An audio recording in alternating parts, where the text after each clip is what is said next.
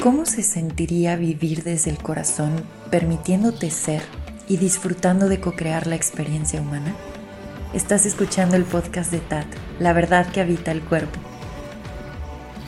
Mi nombre es Paula Armenta, gracias por escuchar. Bienvenido.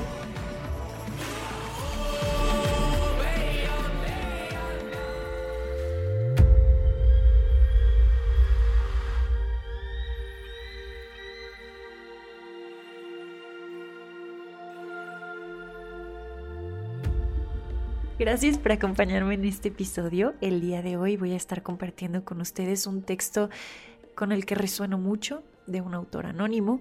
Eh, a mí me, me conmueve mucho, es un texto crudo, así directo, que habla sobre la ansiedad. No tiene nombre o título, pero yo a este episodio le voy a llamar Respondí al llamado, refiriéndome a que cuando la ansiedad llega, uno puede responder a ese llamado y reconocer que era esta gran oportunidad para regresar a uno mismo, para alinearnos con nuestro centro y sobre todo para reconocer que nos podemos nutrir a nosotros mismos.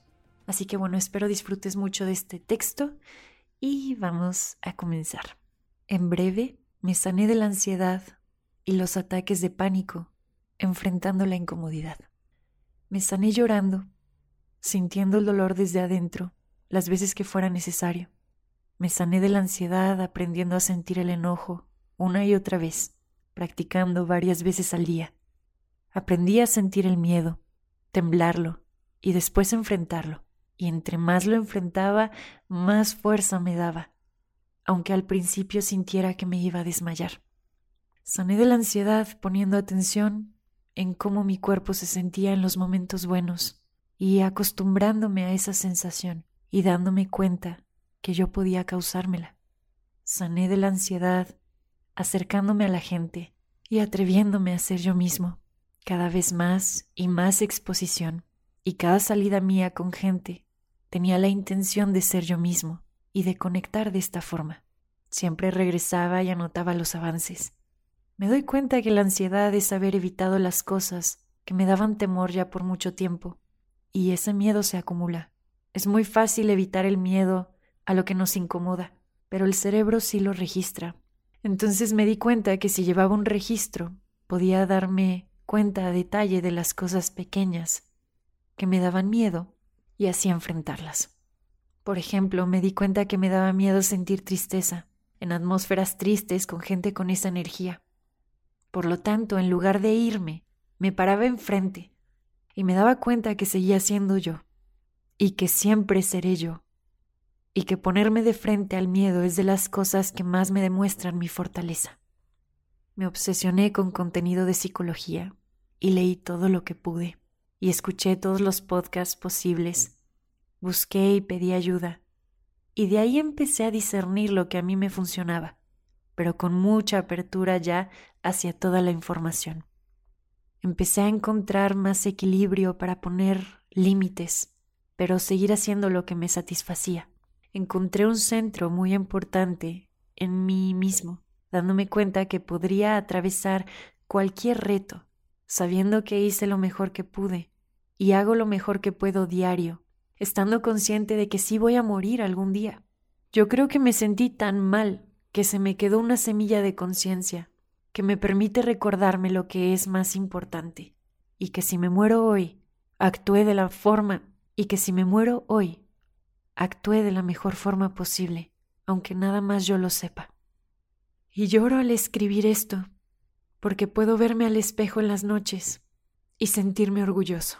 Y sé que cuando no sepa qué hacer pediré ayuda, y que cuando me equivoque sabré pedir perdón. Ah, me dediqué muchísimo a mi alimentación, y la empecé a cuidar mucho más. Empecé a ser más directo, cosa que se me facilitó al conocer a ciertas personas en esa época. Y sigo aprendiendo y sigo practicando. Aprendí a tener paciencia, porque el cuerpo sabe sanarse y saber que no tengo que controlar todo yo. Ah, también hacer cosas prácticas que me hacían no tener el control y acostumbrarme a esa sensación y controlar lo que sí puedo. Y por último, creo que la clave está en pasar a la acción y hacer los ejercicios prácticos, Me di cuenta que la vida con dolor sigue siendo vida, que la vida monótona sigue siendo vida y que la vida con incomodidad sigue siendo vida. Supe que quiero envejecer tanto como quiero mi juventud ahora, porque la vida cobra un sentido muy especial cuando se consuma. Me di cuenta también que conviene mucho reconocer los placeres que hay en la vida y que incluso en el dolor existe el placer, tanto el placer sensible como los placeres espirituales. El placer sensible puede minimizarse cuando el dolor es muy alto, ya que el cuerpo se anestesia a sí mismo para no sentir tanto, pero se puede practicar poco a poco para volver a sentir placer y disfrute e incluso incrementarlo. Ese, ese es el texto que quería compartir con ustedes. Espero lo hayan disfrutado mucho, así como yo lo disfruté cuando lo leí. Resueno mucho porque hay varias cosas de aquí que pues yo también puse en práctica o cosas con las que resueno. Y bueno, al final, cerrando este episodio reconociendo que la ansiedad es un llamado de regreso a casa. Muchísimas gracias por haber escuchado este episodio. Nos vemos en el próximo. Adiós.